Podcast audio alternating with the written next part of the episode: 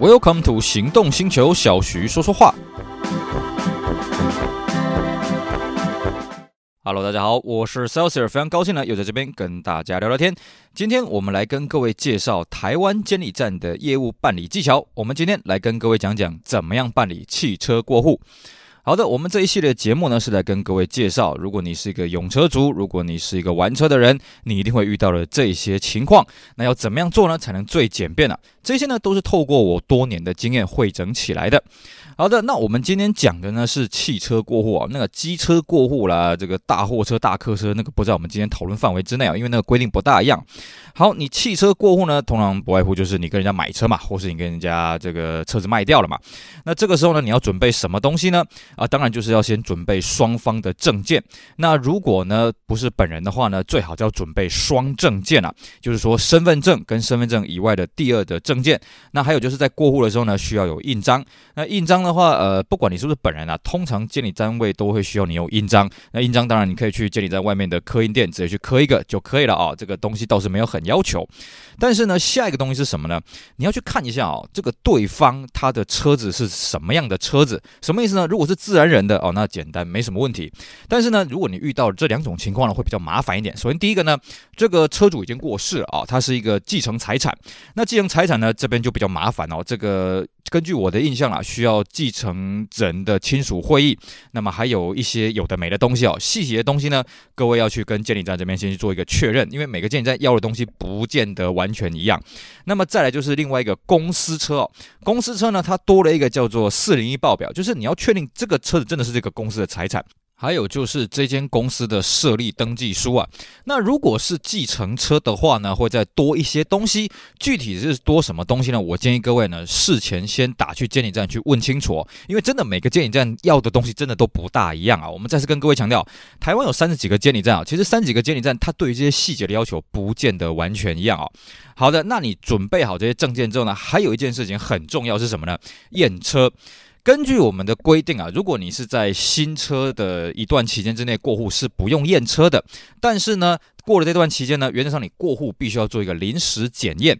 当然，它有一个便民的措施什么？如果你这个车子是在定期检验完之后一个月之内是可以不用去监理站验车，可以直接过户了。那我们也是强烈建议各位啊，你就在你的验车期。验完车，去外面民间代验场验完车，再去监理站过户。为什么会跟这样大家这样强调呢？因为你去监理站验车哦，总是会有些你意想不到的情况。比方说你大排长龙，比方说呢有些东西哎你就刚好验不过，那你是不是很麻烦？你要去外面调整啊，你要怎么样？那你是不是整个验车又要重来？你是不是要花很多时间？我们都会建议各位啦，除非不得已，不然呢你最好就是先在外面验完车，再去进行过户的这个动作。当然你说，那我如果真的正好买车的时候不是在我验车期的时候，或是卖车。不在验车期的时候怎么办呢？那我会建议各位啊，先去监理站验完车再去办理过户。就是说你，呃，比方说你是卖家好了，你可能在跟买家约的前一天就先把车开去监理站验一验啊，确保这些事情都已经完成了。隔天你们见面就直接过户了啊。这个其实你要办理临时验车，他是不会跟你收费的啊，这是免费的。所以呢，我们还是强烈建议各位了，你最好就在你验车期。当中，你去外面代验场验完车，在一个月之内，你可以在全省的所有监理站啊，只要双方证件到，就可以直接过户，这是最简便的方式啊。好了，那你搞定完验车之后呢，还有一个东西哦，很容易被人家忽略是什么呢？强制险。你在过户的时候呢，一定要有这台车新车主名字的强制责任险。你不能说，哎，那我旧车主的强制责任险不行，一定要新车主的强制责任险。那当然，你要有新车主强制责任险呢，你有两个途径，一个呢是过户给他，比方说你把旧的强制险过户给他。但是这个我们通常不鼓励啦，因为你这个要事前办理，你在过户的当下再办这个来不及哦。那通常我们都是在监理站随便买一个新车主的强制险，那你旧的车主呢，到时候拿着过户的资料，就是过户的单据，然后再去办理这个强制险的退保。所以呢，这个一定要注意一下，而且呃，强制险呢必须要有效期要一年以上哦。这一点呢是容易被忽略的。那讲到这里呢，各位可能会想到，哎，那我如果停驶过户呢？好的，那恭喜你，你够聪明哦。通常来讲啊，停驶过户是可以不用买强制险的。但是我也真的遇过，有部分的监理站规定你停驶过户，你还是要买新车主的强制险。但是这种监理站不多。那停驶过户的时候，当然顾名思义，你是呃理原则上是不用买强制险。就我们刚刚讲的，你验车也不用嘛哦，你就双方证件，然后呢，如果是继承财产或者是公司车呢，这些相关的资料要备齐，这样子就可以直接过户了。但是呢，各位要了解啊，停驶过户只能在停驶的期间办理啊。我们也遇过了，就是有一些人呢啊，我车子是停驶的，结果去办过户发现不能停驶过户，为什么？因为他停驶超过一年。各位要了解啊，停驶的有效期限只有一年。如果你停驶超过一年，你的牌照会被注销。注销期间的车子是不能直接停驶过户的，是不行的。你必须呢要把车子弄回来监理站验车，并且上完牌之后才能过户。所以呢，如果你要买停驶过户的车子，或是你的车子要停驶过户给别人的时候，切记一定要在一年之内停驶一年之内完成过户才行。那最后呢，就是你完成了过户的动作之后收款呢，我们都会建议的，你直接在监理站当场直接面面交款项啊，面一手交钱，一手交钥匙啊，因为我们也有遇过，偶尔有一些纠纷，就是在这个时候，哎，可能钥匙一拔，呃，人就跑了啊，这个东西偶尔也有发生，但是不多就是了啊。那另外一个也可以给大家一个小技巧是什么？建议各位在买卖的过程当中呢，你直接传手机的简讯。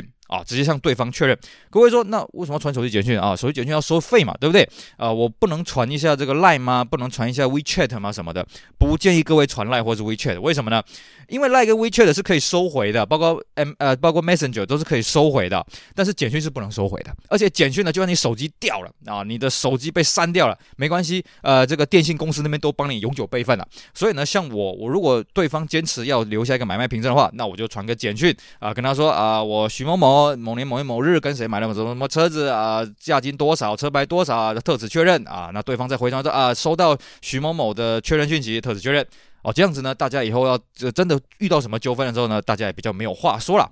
好的，以上呢就是我们今天节目内容，跟大家聊聊你在台湾这边你要怎么样办理汽车的过户，最简便、最方便，还有呢容易忽略掉的细节。当然，这种东西就是一回生二回熟，而且各位可以发现哦，我们有些细节讲的不是很清楚，是为什么呢？因为它的规定是不断的在更改的，比方说新车出厂几年之内过户免验车呢，其实这个规定曾经有改过了，所以我就建议各位，你在办理之前呢，你先打一通电话过去见你再问哦，这个其实打电话非常方便哦，各位不要因为现在手机很发达，觉得电话这种东西没什么屁用啊，善用电话。如果说打一间监理站，他讲的不清不楚，那你再打第二间监理站，总是会问得出来。台湾有三十几个监理站，让你慢慢打啦。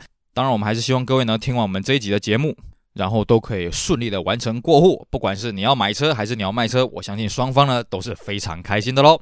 好的，以上再次感谢各位收听，也希望大家支持我们其他精彩的节目。我是 Saleser，我们下回再聊，拜拜。